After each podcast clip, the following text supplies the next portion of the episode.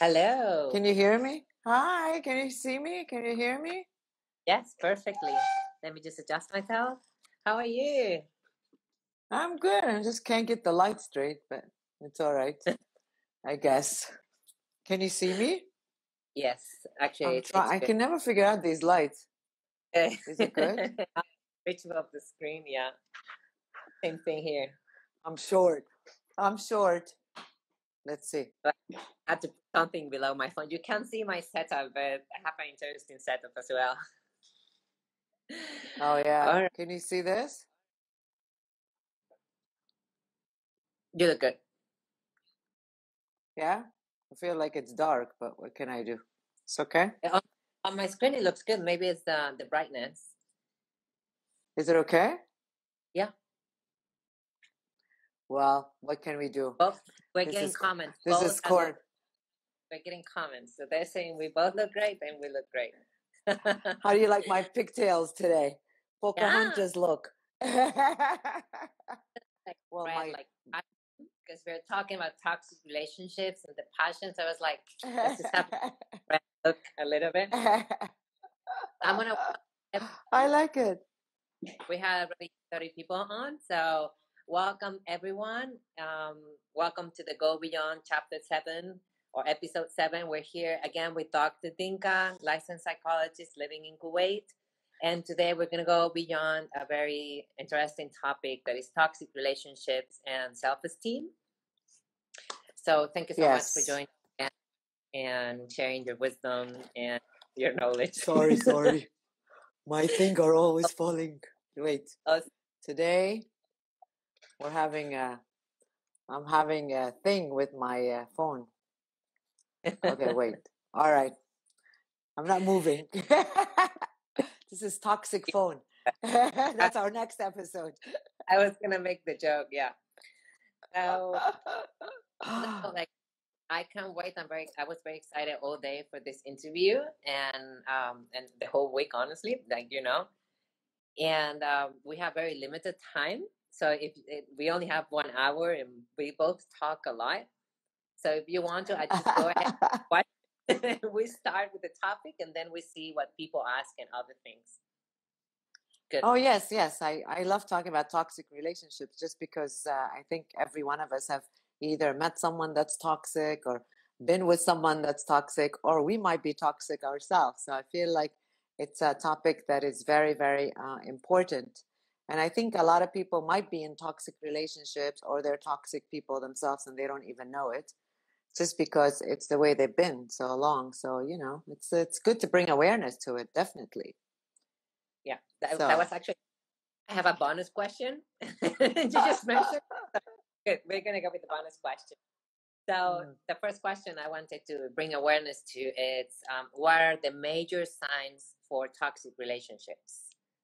Well, you know, I wrote them down because it's important to know what type of toxic people are there. And I think that if we know the type of toxic people there are, that maybe we can um, be able to identify them if we're with them or if, we, if it's one of us or whatever. So I wrote them down just because my memory has been like a fish. So just in case I forget them. But there are probably, uh, I mean, I have six here. There are probably other types out there, but these are the six that I'm more familiar with and people that I see often. Uh, signs here, maybe, and uh, all the individuals that I work with. For example, a person that plays victim. Now, a person that plays victim, we all sometimes we feel sorry for ourselves and we like to have a pity party. But these individuals, they're constantly playing victim. They're constantly uh, making you feel guilty uh, because they're pouting and they can never, like, you know, uh, get out of this, like, the victim mode. And you always feel like you have to take care of them. Somehow, uh, the person that is, uh, you know, catering to this victimization, that you feel guilty that if you don't take care of them, you feel sorry for them.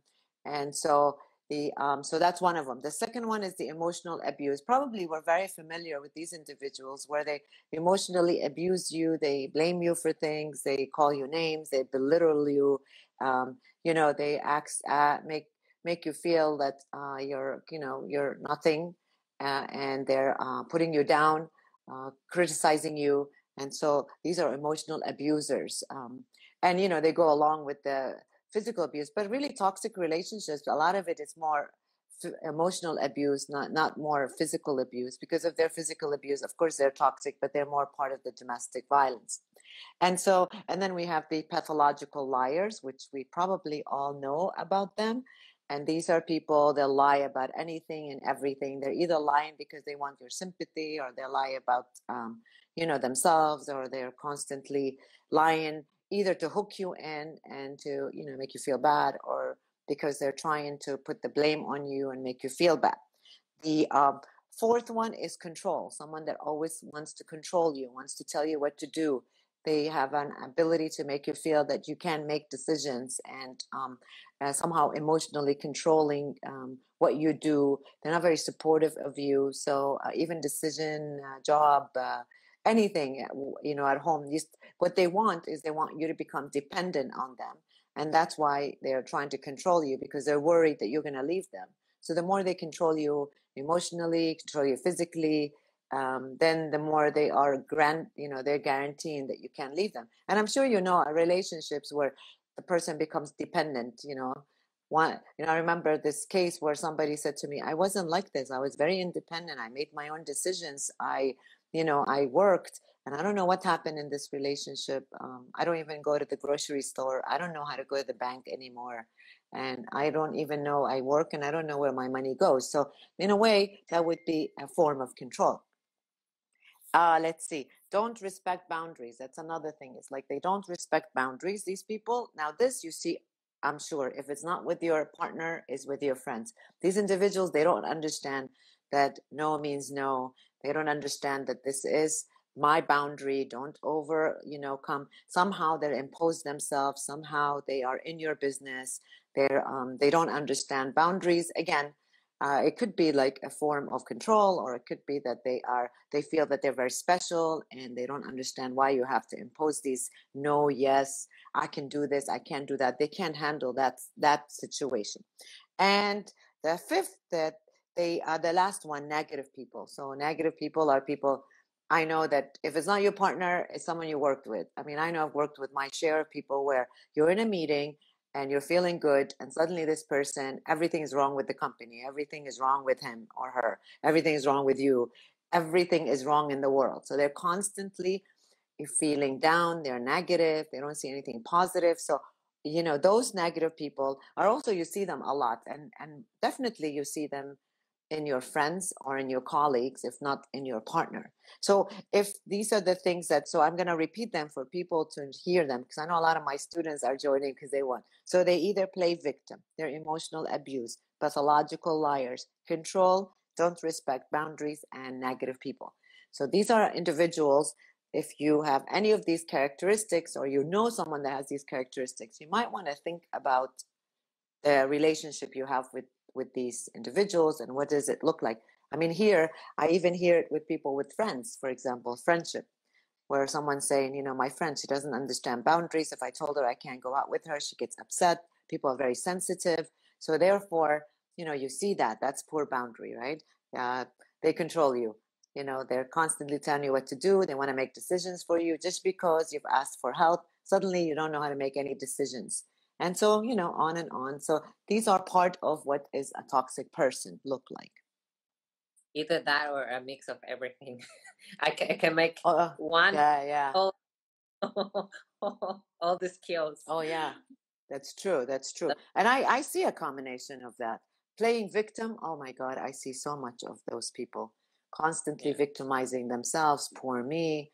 She left me. She did this you know he did this to me you know i'm such a nice person people take advantage of me and you know it's a choice and people don't understand that it's a choice to be a victim or not to be a victim yes yeah. right away great yes. that was great then we go number two um, who will you refer the victims to well, the first thing you need to understand is that, of course, we're talking about how this relates to self esteem. So, can you imagine if I am with someone that is an emotional abuse abuser and emotionally abusing me, and even when I'm doing good in my career, they're putting me down. They're saying you're ugly, you're stupid, you don't really know how to do this. So can you imagine what that does to my self-esteem? So to be able to refer them, obviously these individuals need need psychotherapy. They need to go to a therapist, somebody outside to be able to validate you know all of these labels i've heard about and parents can be toxic by the way so we're not just talking about relationship could be friends they could be parents they could be partners they could be uh, you know so anybody we're in relationship with it depends on what relationship they could be toxic so you get this person who's saying all my life my parents have said that i'm stupid i don't know how to make decisions you know all my decisions are wrong maybe because they've made few decisions so they've taken these labels and they've integrated it as part of their personality and now they're saying yeah maybe my parents were right maybe i'm not really the smartest one or maybe this and so what you do, you have to refer them, you know, these individuals have to realize that they really need help and they need to see a, a psychologist or, um, you know, someone that is able to recognize this toxicity. Because like I said, if you're, if you come from a relationship that's toxic, which are your parents, then you are in a relationship with your friends who are toxic, you marry or be with someone that is toxic, you're never going to know that this is wrong until you realize something is wrong with this picture you know i'm not feeling good about this this is not healthy for me. And then once you recognize that then of course we we have to go to um, you know a therapist will be help a psychologist just someone that is going to finally put you and recognize these signs that look this doesn't look healthy to me so like you know how they say in psychology that when someone has been abused um, they have a high percentage of being an abuser? Is it the same mm. way you are when when you were grow up in a toxic relationship do you actually have more tendency to be toxic as well? Yes of course of course. So for example let's say you grew up in a toxic relationship where your mom was a victimizer and always victimized herself because she's worried that her dad the husband was going to leave her right? So you can always grow up to become a victimizer yourself where you victimize you get attention from people. So the mom got attention from dad and that's how she kept her marriage.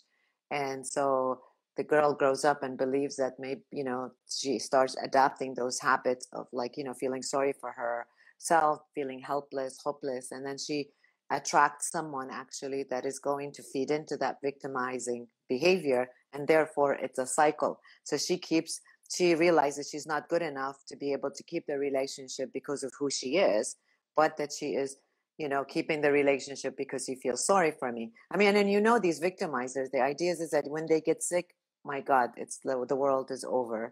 When, you know, something happens to them that probably happens, like there, there's a lot now, you know, victimizing themselves about this COVID-19. Oh my God, you know, walking around with a feeling um, you know, sorry for themselves, not being able to get out of bed, not being able to like motivate themselves to do something, can't work out because the person around them, somebody is feeding into it. So it's either their kids are feeding into the mom or the husband's feeding into that because he can, she knows he doesn't want to stay with her, but he's staying because he feels sorry for her. So then what happens to that girl? She thinks this is the way to keep a relationship. Unconsciously, a lot of times this happens because that's what you grew up to see, you know? So, yeah. of course. Yes, yes. Talk. I mean, where do you think these toxic people come from? They are, they brought, they're brought from toxic families. of course. They're like, it's not genetic. It's the idea is that, so if you come from an abused, abusive family home, yeah. Mm. The abusive family home, if you came from someone that belittled you, for example, beat you, emotionally um, abused you, for example, who are, what are you, what's going to happen to your self esteem? Obviously, you're not going to feel good about yourself. And therefore, what happens is that you attract someone that will feed into that toxicity. And therefore, you know, then the cycle continues because, you know, what's, what else, what else do you know until you go to therapy and really work on yourself and realize. And nowadays, it's like, you know, back in the days for my parents or grandparents, they didn't get educated. We didn't have google.com and and so, but now we see a lot, we read a lot, and we're realizing that, hmm, you know, we read stories and we read things on Google and think about, well, my relationship looks like this. Something must be wrong. You know, what the more we educate ourselves to what is healthy relationship, then we know that we're not in a healthy relationship. And the more we respect ourselves, the more I love myself, the more I know I could have better, the more I will feel strong enough to be able to get out of the relationship. But if you don't have these components, you don't feel good about yourself, you're overweight, you hate yourself, he's constantly telling you you're fat you're ugly no one wants you what are you going to do and you feel you know you feel sorry for yourself and you feel like the only reason to keep him is to feed into something that he's controlling right or her yeah. i mean it doesn't have to be a male could be a female to stay in the environment that you know yeah yeah yes it's true it's true so how can we prevent a toxic relationship from happening you know, I think the the way to really um, prevent it, I think, is by recognizing it. I'm really big about recognizing toxic relationships. I'm big on understanding is this healthy or not. Now, sometimes, to be fair, there are people that have come from good homes, uh, respectable parents, and they end up. You know, I just had somebody like that the other day, and because normally we think, okay, well, you must have seen really bad things to be attracting a toxic person, like you know, substance abuser, for example and then I realized, and then I realized it's like, you know, she didn't really come. She, you know, the family might have had problems. I don't know. But the problem, the idea is, is that things looked healthy to her. You know, they're communicated, the parents respected each other, but she still went into a, a really toxic relationship. And don't forget, drugs and alcohol are toxic people who are going to control you, is going to make you feel bad, make you dependent. So the idea is that so sometimes you could be you could have come from a good home, but maybe the environment or the school or some sort of a trauma or some sort of bullying at school or somehow you didn't feel respected, you didn't like yourself, and so you end up attracting someone that is um, you know I mean, the other times that you have to think about it, like if I don't feel good about myself, then I need someone to need me. And even the person who's toxic, I mean, what is their problem? Their problem is lack of self esteem, right? They feel that they are not good enough to be loved. So they exercise these, these, you know, either control or be negative or social or emotionally abusing you, be able to, con- to control you to keep you. So both people, you know, he's toxic and he's worried and he doesn't have enough self esteem. He doesn't have enough confidence and he puts it out on the partner because he is also afraid that he is going to be left. So he's dependent on this relationship. And then she ends up becoming, you know, the person that has to take all this toxic energy because she feels that she can't do any better because she has already got into this like you know control the lies that makes you give you hope that you know maybe he's not that bad maybe he is we start questioning ourselves.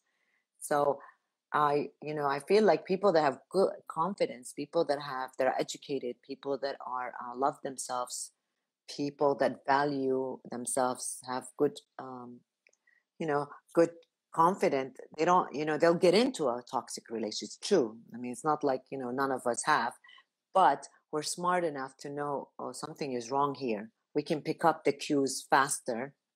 While people that saw toxic, toxic relationship from their parents they don't feel good about themselves and they feel like no one's going to love them they find this person who says they love them but in a very weird negative way and so they stay in the relationship longer versus someone you know like myself i definitely can pick it up. I mean at first i might feed into it but then i realize something doesn't feel right. I can see the cue. I can feel i can um, have that sense that i'm not feeling good about this. But uh, sometimes people don't and you know i think we all have had people in our life of friends relatives a relationship you know I, I have my share of people that negative people for example oh my god they suck the energy out of you they drain you you know huh vampires yeah. the energetic vampires yes that's right and so for a while you you uh accept it and then you realize wow this person is really I mean, I'm sure you've had friends where they're like nice people and you really love your friend, but every time they see you, once you finish, you're drained, you know? Yeah. And I have you're had so many like intense relationships. That's why to me it's it's a big topic because I think we all mm. experience the more or the less this kind mm. of relationship, honestly. Mm-hmm, but mm-hmm. this of course. and I like I said, I mean a lot of times people think that it's a relationship between husband and wife or you know these relationship they're even more toxic with our friends because yeah. they are our friends we love them we think that they mean well to us you know they've been there um, you know, on, on times we need them. So we feel bad, like we feel bad, uh, you know, eliminating them from our, our circle, or we feel bad because they really are trying and they've been our friends for so long that we really think they're good people until we realize, no, this person is might be a good person, but he's not good, uh, good for me right now. And people yeah. got to understand that there are certain, there are people that come into my life not to stay forever. We got to accept this you know, everyone thinks that everyone that comes into my life, they got to stay. And then we feel sad and grief when these people leave us. Got to understand that people come in for a short period of time sometimes and they do whatever they need to do and they leave. And if they leave, it might be a good thing. We got to understand that. So can't hold on to these type of relationships. Yeah. Yeah, some of my friends hate me for that because the way I see a lot of relationships, I try to see the lessons so from every person, there is something that I uh, I learned from them, and I try to see the bright side, of course. So mm-hmm. sometimes they tell me, "Oh, so when a relationship ends, I'm just going to be another lesson on your life," you know. But like, come on, we have to stay in the positive thing at the same time. That there's always some kind of consciousness that each relationship brings into your life, and this opens me. I, I saw your other show on TV talking about toxic relationships, and I really wanted to ask you, like, um, do you think people change? You know, people can change if they want to change, right? Um, you know, if I don't want to change, then of course. So the, you know, I, I mean, I've seen a lot of people change. Obviously, I'm a psychologist, and this is what we do for a living, right? We we change people. So I I feel like, but people can change unless they're ready. It's the same thing as people that have substance abuse problem, right? These individuals are never going to change because that's why they go to rehab 10 times 12 times and they are come back and relapse. And you know people are like well because of relapse is easy. It's true but also because these people maybe they gone to re, to rehab but they didn't really accept the idea that they had a problem. And you know their problem is not really substance abuse. That's the confusing thing. Substance abuse is actually the solution.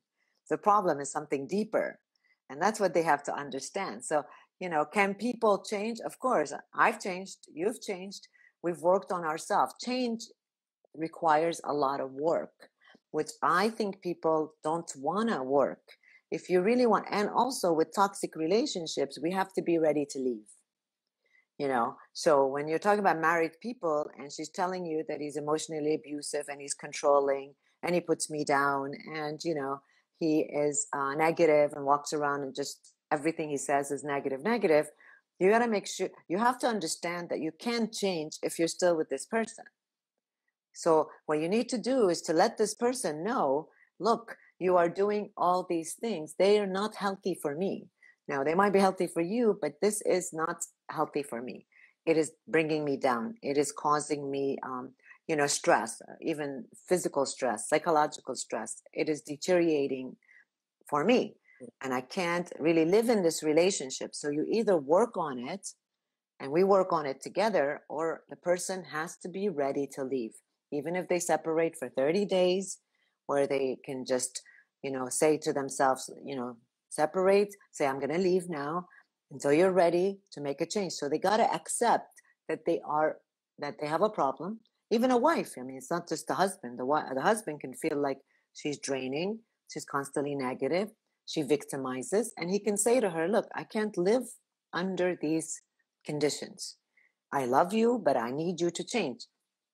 Now what is she going to say? Well i don't think there's any problem with me then obviously there's nothing you can do to, to be honest. What can you do to for someone that's saying there's nothing wrong with me? So now i have to make two decisions uh, do I want to accept that and continue living the way I live, where it's going to deteriorate me and I'll have a lot of other medical problems besides psychological?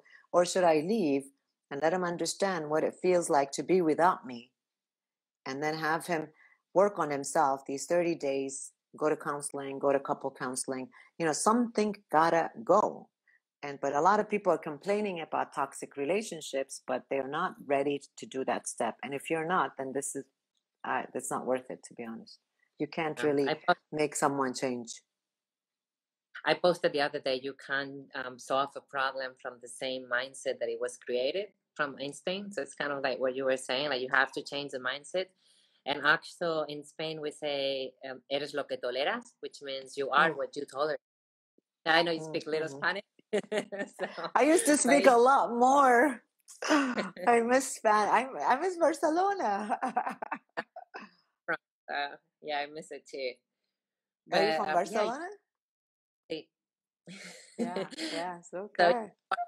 So, exactly what you say. Whatever we tolerate, it's it's what we're doing. So it's a lot of um, personal growth and self-esteem, which is the topics that we've been pushing a lot this week. Then um, the thing is, mm-hmm. where the toxic relationships evolve from? Where these toxic relationships evolve from?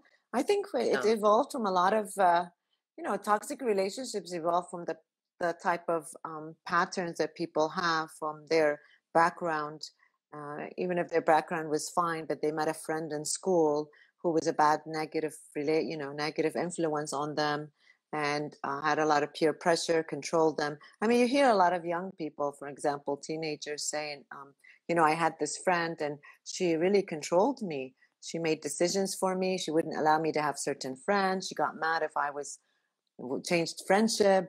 Um, she always told me what to do and so the idea is, is that you know it could it could also evolve from that type of friendship when we were in middle school elementary school you know personality also like if you're a follower uh, you've never really made any decisions so if you are you have a difficult time making decisions your personality is more um, dependent if you are passive so all of these kind of characteristics can also attract individual to get into a relationship that's toxic so if you don't make any decision and every time something happened to you, you seek someone who's already toxic and he starts making all the decision for you and he tells you do this, do that. At first it feels good because you feel like this person is like, you know, he's he's nice. You have somebody like support you, give you guidance like a dad, right? But then later on you realize that, you know, he gets mad if you take a decision on your own. Suddenly everything has to be filtered through him. Uh, even decisions, financial, uh, career decisions, uh, raising your kids.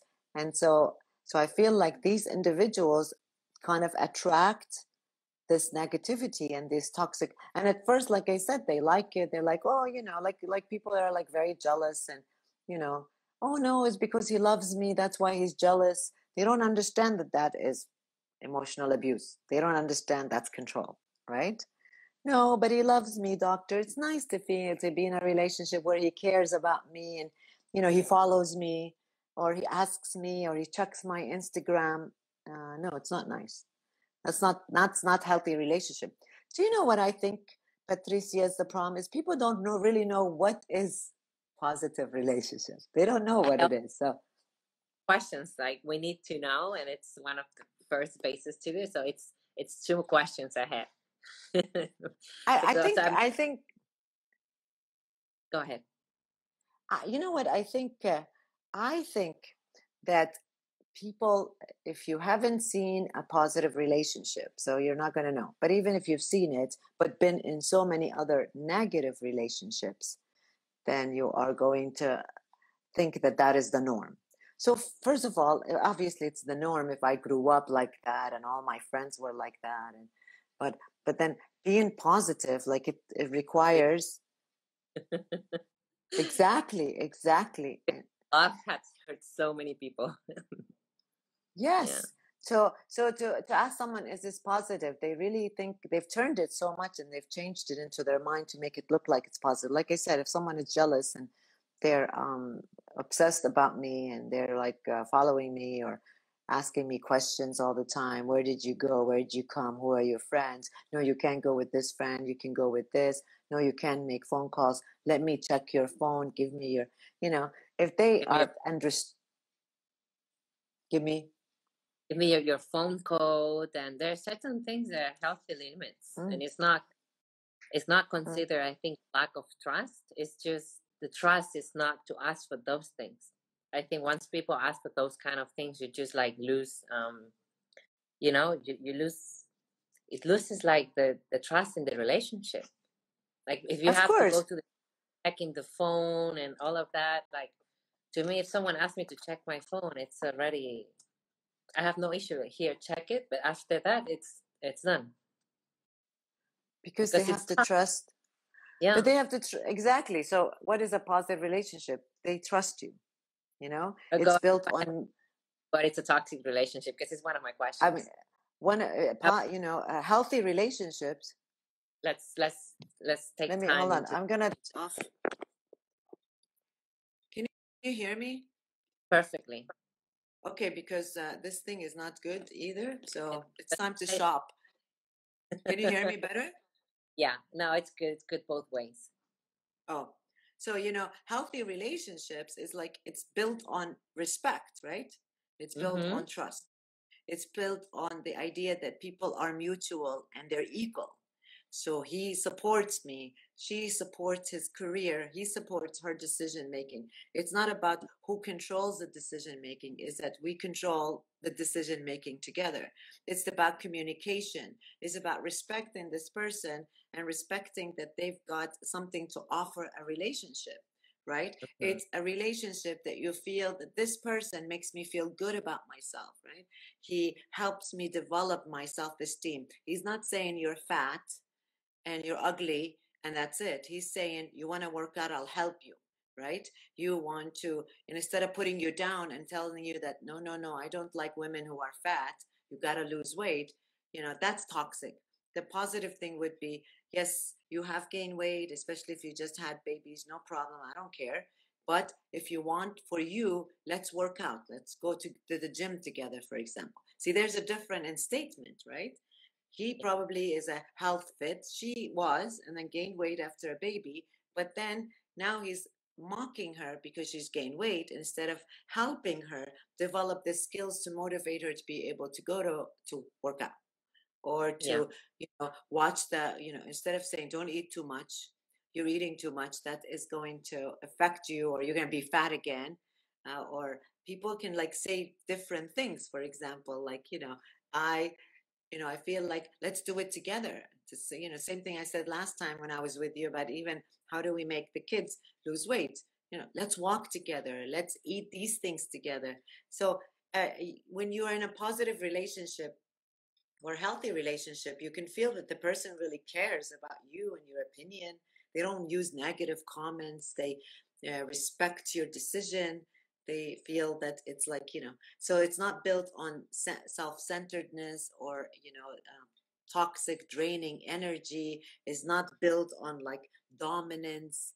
It's built yeah. on this mutuality of this idea that this when you're with this person there's a special feeling that makes you feel that you're important. So when you're gone and you're with your friends they give you a call not because they're worried about who you're with but because you know, I'm just checking up on you. Are you okay?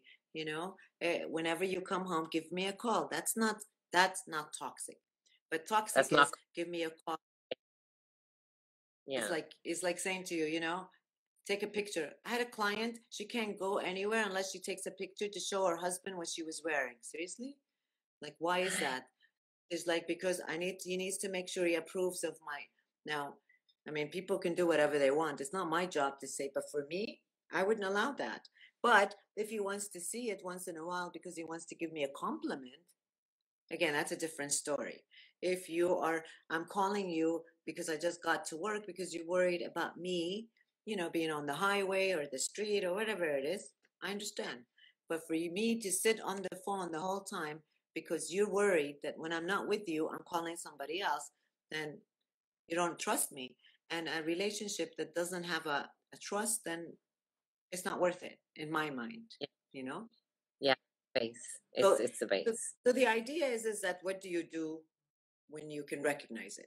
The sad thing about it is like sometimes you recognize it but you still love the person you've got kids and you feel like i can't leave him because of all the circumstances financial uh, cultural uh, whatever.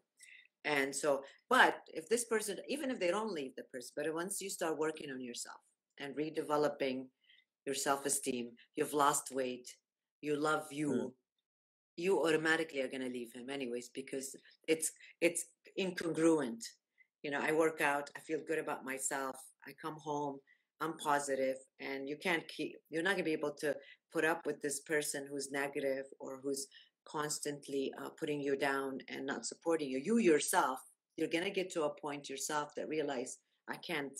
My energy doesn't allow it. Uh, my values won't allow it, and therefore, people are going to seek therapy ultimately because they realize this is not for me. You know, I know that I love him, but love is not enough sometimes when you're living with someone that's making you feel that they love you, but they're not really loving you, they're controlling you. Right? They are putting they you down. Love, you always fall in love with your um what would be the word in English? Like your abuser. You yes. fall in love with the abuser and then you don't know how to live without them. It's true. And that's toxic. See, that's a toxic relationship. If I can't live without him, if I want him to be part of my life because he complements me, see, that's another thing. But when you are saying, I can't live without him, then you've created dependency already. I can live without you. Who sings that song?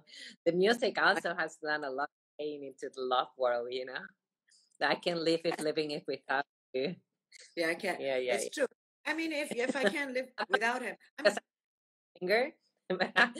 Every I don't know. So many songs come to my head. Like it's true. It's, it's true. Music it does a lot of pain. You know, it's and in Spain we say cortavenas, but a lot of the songs is like I can't live without you, and then that songs are toxic. That's, That's not love. Yeah, careful yes. with the music. so that's our next show. Don't is how the right. next show will be is how we create these parasocial relationships with these superstars and artists and music because we're living through these music thinking that this is a healthy thing and it's not healthy i can't live without you. I mean i can't live without your support. I can't live with uh, without you complimenting me your support me. I can understand but i i don't know. I don't think it's healthy to create any sort of a dependency with anyone to be honest. No, no. you have to depend and, in with yourself. Mm-hmm. and once you have that you can create something healthy of course so then um, what do you think are the most dangerous aspects of the toxic relationship? Like the thing we should be more concerned about? Do you know what i think? I think it's the most most uh, dangerous thing about it is that we lose our sense of self. Mm. um, you know it it creates depression. Uh, it can create panic attacks and anxiety. You, uh, your health deteriorates if you don't get diabetes and high high blood pressure or heart attack or you know your bones and aches and you know all of these signs if um, so the really the danger is think about it is if you don't recognize you're in a in a toxic relationship you will deteriorate not the person now remember the yeah. person is already getting he's toxic and he's already getting what he needs to feed into his toxicity, it's fine. So they're not going to be the one that's going to have cancer because they're stressed for so long and they haven't been able to defend themselves. They haven't stand up for themselves, so therefore they eat more. You know, people in toxic relationships also have a high risk of being obese because they're emotional eaters. Because he yells at her and he says, You're fat, fat. So she goes to the kitchen and has some more sugar right? Or he uh, tells her that you are nothing without me, then she feeds in more to you know feeling depressed and and and and really believing these labels. That's the scary part of it is that you lose your sense of self. Now you know if that's okay with people and they don't mind i lose my sense of self then i you know that's up to you but for me life is too short and i want to be able to be happy even if i have to be alone i will do it. Because it's never too and it's never too late but but because i love myself enough to realize i can have something better or even forget about having somebody better i know that i can live in tranquil peaceful life. Do you know what i mean? Like do you know when you're in a toxic relationship you're anxious all the time. You're worried yeah. all the time and so when you are away from that relationship, you are more tranquil, you have more peace. Yes, because the only person you have to worry about is me. And I can work on myself and I can start liking myself. And but you know, people that attract toxic people are people that um, probably have a lot of weight problem when they're young so they don't love themselves or they have a lot of self-esteem issues or they've had depression genetically and they were depressed. So they want someone to love them and as you can see the the things i gave you the types of them all of these people will make you feel that you're loved you know? So if you were with a victimizer who if you gave them attention enough and catered to their victimizing what do they do? They love you back right and yeah. so the idea is, is that a friend, for example, they make you feel that you need them and you feed into that because you need to be needed. So we cannot blame the person who is toxic. We also have to blame ourselves because we've allowed and we've made a choice to be in a relationship because they're feeding something also to us. They're giving us, um, they're not giving us stability because positive relationship gives us stability. They give us a pseudo stability. They make you feel that you are safe and you're not. They make you feel that no one is going to love you like I love you. No one is going to, you know, care about you. So when they feed you these things, you you know, you take a decision. It's a decision. If you really need someone to love you, then that's the problem to begin with. That is the problem. But if I can be, everyone needs to be with someone. I mean, we were born to be with people. I mean, God created yeah. us to be with but I don't we're, think I, huh? We're social animals. We are, and social psychology says that a lot, and we are, and we were born to be. That's why some people are having a hard time right now with the quarantine. I need to be with people, but I'm, I don't need them to fulfill a need. I need them to complement a need. There's a difference. Yeah. Right? A lot of people uh, we're getting a lot of comments related that sometimes um, is that not only the, the friends that are toxic or your partner, that the family is the most toxic one and they can't leave their family. How they should um, react with something yes, they can get away. No, no, you don't. I mean, leaving a family is not doesn't mean that I'm going to like you know can't divorce a family. Obviously, I can minimize how much time I'm with this family. you know, I can, I don't have to be with the family all the time, or I have to set boundaries. You know, I mean, nowadays more and more people are learning boundaries. We got to give them the credit. And they are realizing that, okay, so grandma is negative. I don't have to see grandma. Actually, nowadays people are, but if you're living with toxic people, I need to minimize how much. And don't forget that once I start to feel good about myself and I love myself, it's easy to filter the toxic See, the, the promise is that if you still don't love yourself and you're doubting yourself and you don't feel safe, it's hard to, to filter. But we are mm-hmm. all living with toxic people. If it's not my family or my colleagues, believe me. And if it's not my colleagues, you know, are my friends. But the idea is, is that, you know, maybe it's not necessary to be able to let them get rid of them because sometimes it's hard, but I know I can filter. I don't have yeah. to internalize their toxic energy anymore. I can listen to it, but inside of me, I have to reassure myself that this has nothing to do with me. This is coming from them, not me. It's called projection. And we got to understand that, okay, this person is a victim. For, for, example, why do we feed into victimizers? A lot of victimizers are, fam- are, fr- are family, actually. You know, you'll, they'll come in, a lot of my clients will come and say, my mom, she's just like all the time, poor me, poor me, grandma, or whatever, you know, all of those people I live with, they're constantly saying, poor me, poor me. And I have to say that, okay, you don't have to feed into that, right? I mean, they want to talk about it. I think we need to set boundaries. I need to, we need to listen a little bit, but then we need to like let go of it. We cannot just continue that because that's how the vic, the victimizers became victimizers. We fed into it, not I, every family member, and they need to start they need to really understand that this is not actually something that I need to do anymore. And so the more we stop feeding into it, I think the more we can get people to stop. Maybe they'll get another thing, but at least they're minimized, they're victimizing. And how much power we give into them in order to affect their emotions. That's another thing. Because even in my family, I can have toxic people and I'm fine. They can say, Imagine when I got into fitness, I oh, you look like a man, you're too big, you're too dumb. Okay, you're never told you. and I'm not gonna tell you because I'm educated. But like, how much do you let that affect you? How sure are you about yourself?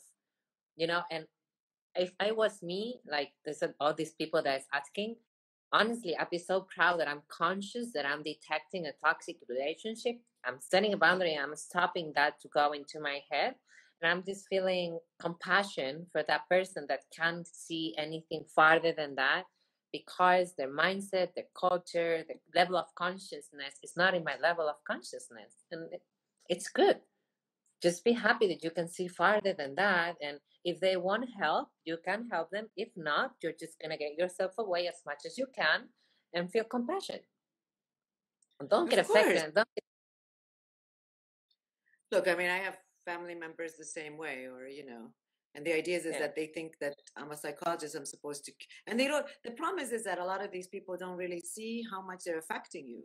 So I still love them. I don't talk to them as much, but I just listen. I don't respond. I don't feed in. You know, I say what I need to say, and I, you know, sometimes I give opinions, and I can understand if this person is ready to hear. Like I'll say, "Well, that doesn't sound right." Like, you know, well, I feel like it's this. I do give my opinions now. While before for family members, I was like, "Oh, I better not say anything. This person is sensitive. This person will get mad." I don't do that anymore. I do say that this is not I, you know, I don't like when you say this, or I'm, I defend against it, but I don't get into a match anymore. Like before, I would get into a match trying to convince them what I am feeling, and then I realized it doesn't work because these people yeah. have been the way they are for a long time, and they're not going to change for me. People have to be ready to change, and if they're not, so that's it. You know, I see yeah, a lot of people writing stuff yeah, they say that in order to shut down toxicity um, instead of responding, the thing is, I don't know how you see it. Like the way I see it, instead of react, I think it's better to give your opinion with assertiveness, like being assertive, yes. just giving your without um, hurting the other person. You don't want to pay with the same coin because you don't want to go into that level. But you can always say, "Don't mess with me. This is what I think, and this is done." don't don't go deeper don't don't try to hurt with the same thing yeah passive aggressive harms us more um, yeah yeah exactly you don't exactly. want to be the passive I think we have to also realize that there are certain topics we just can't talk about it with certain people so that's it yeah. you know for me i realized okay well i don't agree with that but let's not talk about that because they're good at other things so if i have a friend who's controlling i don't allow them to control me i make my own decision and and you know and if they don't like it, after a while, anyways, these toxic friends, they're not they're because remember they're feeding into you, so they need they have a need to control, and I'm feeding into that. But once I start feeding to that, they go into somebody else. Yeah, yeah, yeah, yeah, yeah. exactly. Because it's a need, right? So it's like, yeah, it's like yeah. it's like something they need. So once I stop giving it to them, you know that they're gonna have to go somewhere else. Yeah. And when they go to and somewhere else, giving free toxic exactly. And and I mean, with family we can't get rid of them, but like I said, with friends, I mean, well, I don't understand why people a lot of times think that they can't. You know, I've known her for ten years. I've known her for twenty years. Yeah, okay. But right, right now, I for me, I feel like right now this is where I am. Right, and right now where I am, and the level of self love and the confidence I have, I should be protective of it. I've worked so hard to be this way. Why would I want to allow a friend who's been there 10 years, who fed me what I needed at that time, the toxic energy? But now I have to be protective of who I am, the hard work, the confidence, where I've achieved in my career. I mean, you get these friends that are constantly negative. Well, it's not like that. And you'll see people are like that. And, you know, they give you these things like, okay, well, I'll deal with that when it comes. Why would I want to be able to allow that negative energy to affect what I was planning to do anyways. So yeah. if mm-hmm. you if you care about yourself and if you know that I've worked so hard to lose this weight, it's the same thing as losing weight. You know, once you lose weight, doesn't mean that you can't be with people that are overweight. But I will not allow people to be with me and decide that I have to eat certain things or come on, you know, let's just have this because they want to eat bad. So, okay, I don't mind. It's not like I'm going to stop going with people that are bad eaters. Or unhealthy people because they might be they're good in other ways but once they start to impose that to me or when they start saying oh juliet you care about your look so much you know suddenly that's a put down suddenly that's bad. And what i do is that yes i do. I don't you know it's important to me. My health is important to me. I don't mind. I don't mind you eating this. So we have to be assertive enough to be able to say these comments and i feel like people are not assertive enough because we're people pleasers. And and so if you're a people pleaser that means you have to be ready to be in a toxic relationship. Yeah. But if you're someone who knows what they want and they know their values i have a goal then you got to get the support system that you need to get you to that goal right? And that's you know that's what i think anyways. Yeah it is Maybe completely true no, no, they're more, they're all more or less agreeing with us. They're just uh, launching new questions. Um, but like, how do we let go toxic relationships then? Yeah, it's hard. You know, if you if you've been with a toxic person, they've drained you, they've sucked you into a, you know, so you have to really, to be honest, you got to cut, cut loose. Uh, no matter how much it hurts, and no matter how much um, you know it's eh, it's important to cut the relationship you have to from detox yourself from these individuals yeah yeah and, the... and you have to be ready you know I mean, like, for example, if it's the only friend you have, it might be difficult. But if I create other relationships, for example, and I can have a different type of circle, I don't have to cut them, cut them, but I don't have to be with them that often. Um, now, it's the most difficult is when you're married to someone who's toxic or you're in a relationship with someone because you're so used to. I mean, I have this person who's been with this person for eight years. He knows it's toxic. She's toxic. I've told him it's toxic. It's obvious. But, you know, the idea is here you feel like, okay, eight years of my life I've been with this person. So, uh, you know you got to understand what are you valuing? Are you valuing the the years you've been with this person? Are you valuing that when you marry this person? Because you're just going to get divorced.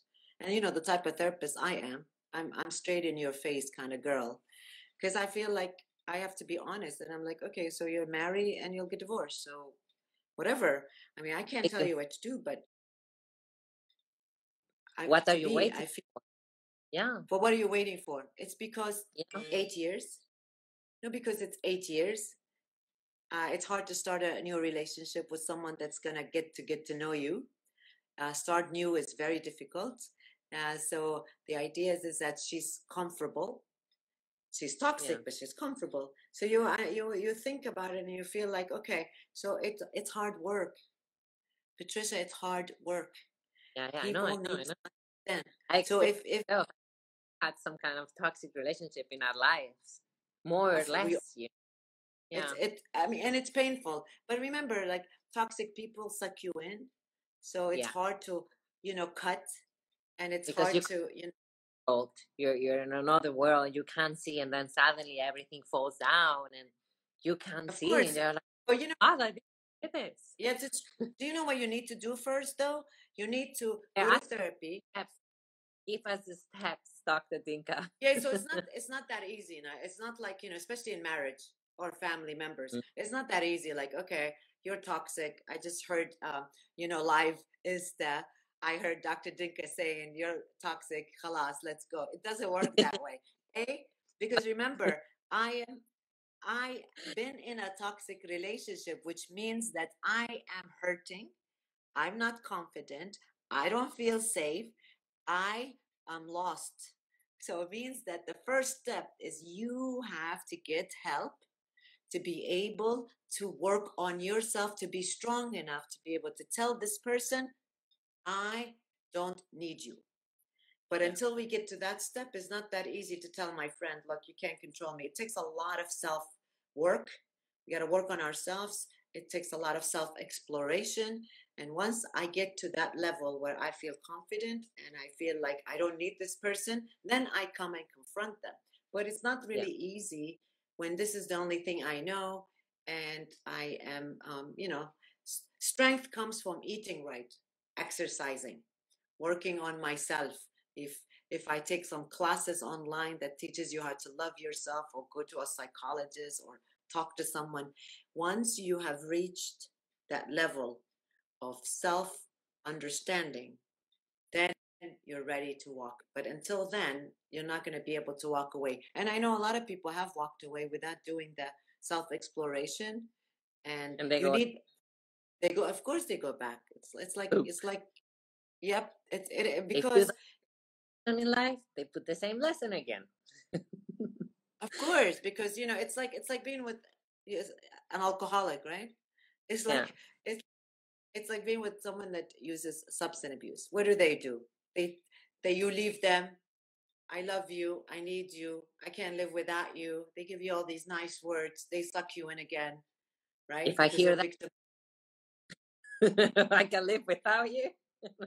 I can. I can't live. That's so. But uh, but remember that that that relationship or these people yeah. have lived like this for so long so and then she's she's also feeling bad for him. There's some sort of an emotional connection. So she goes back in, right? It's the same thing with yeah. the domestic violence. I mean, why does you know, I remember when I was when I was in college, I worked in a domestic violence shelter. And it, you know, I remember I was like, you know, I was working on my master's, so in my twenties, and I don't know, you know, I just started to gain gain gain knowledge. So there was this person I worked so hard with her, and at that time, you know, even my my supervisor said, we work with them, but you got to be ready. They leave and they come back. Be ready. I'm like, no, no, no. This woman, I worked with her. I have a program for her. I help her find a job. We found an apartment. She had a little girl. I did so much. So the next day, a week later, I go back to work. I'm looking for this person. I'm looking for her. Where is she? And my supervisor says, she went back to him. I said, What? How could she? I was so angry. She's like, because Juliet, this is what happens. You work with them, they get a phone call from him where he's telling her all the right things. I'll never hurt you. I love you. You know I love you and uh, we want to be family. He feeds her all the things she needs that she's hungry for, right? And from then, I realized that I work hard with them, but I can't have an expectation they won't go back because they will until she's ready and strong enough. Back and then then I learned. Two minutes reminding. The time goes so fast with you. oh my god. um any questions I haven't answered?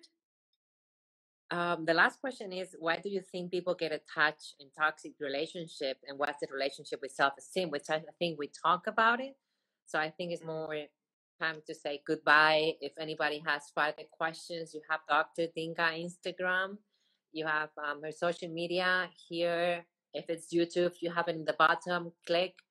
You have here an amazing psychologist in Kuwait. I think it's a topic that most of the people I met here in all around the world, honestly, uh, suffers at least once in their life.